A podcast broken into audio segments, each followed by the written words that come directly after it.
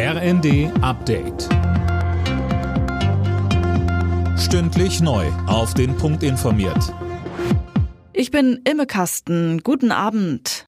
In vier russisch kontrollierten Regionen in der Ukraine haben heute Pseudo-Referenten über den Beitritt zu Russland begonnen. Die laufen bis Dienstag und eigentlich stehen die Ergebnisse schon fest. Holger Dilk. Genau, die Abstimmungen werden nämlich von den pro-russischen Behörden abgehalten. Moskau will sich die Gebiete einverleiben, um sich dann bei Angriffen aufs Selbstverteidigungsrecht zu berufen. Der Kreml droht, Angriffe dort mit allen Mitteln abzuwehren.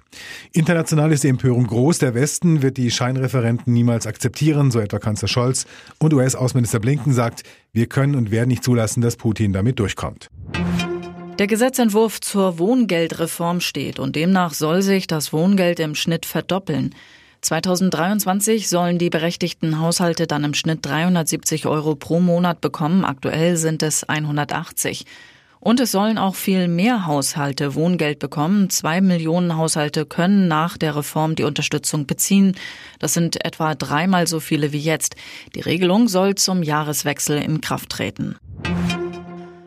Ermittlern aus Nordrhein-Westfalen und Bayern ist ein Schlag gegen Kinderpornografie gelungen. Demnach gab es rund 40 Durchsuchungen. Dabei wurden über 200 Datenträger, Smartphones und Computer sichergestellt. Die mehr als 16 Verdächtigen sollen kinderpornografisches Material besessen und verbreitet haben.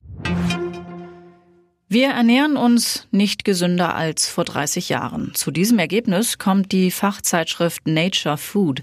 Insgesamt würden die Menschen zwar mehr Hülsenfrüchte und Gemüse essen, gleichzeitig werden aber auch mehr ungesundes rohes Fleisch gegessen und süße Softdrinks getrunken. Alle Nachrichten auf rnd.de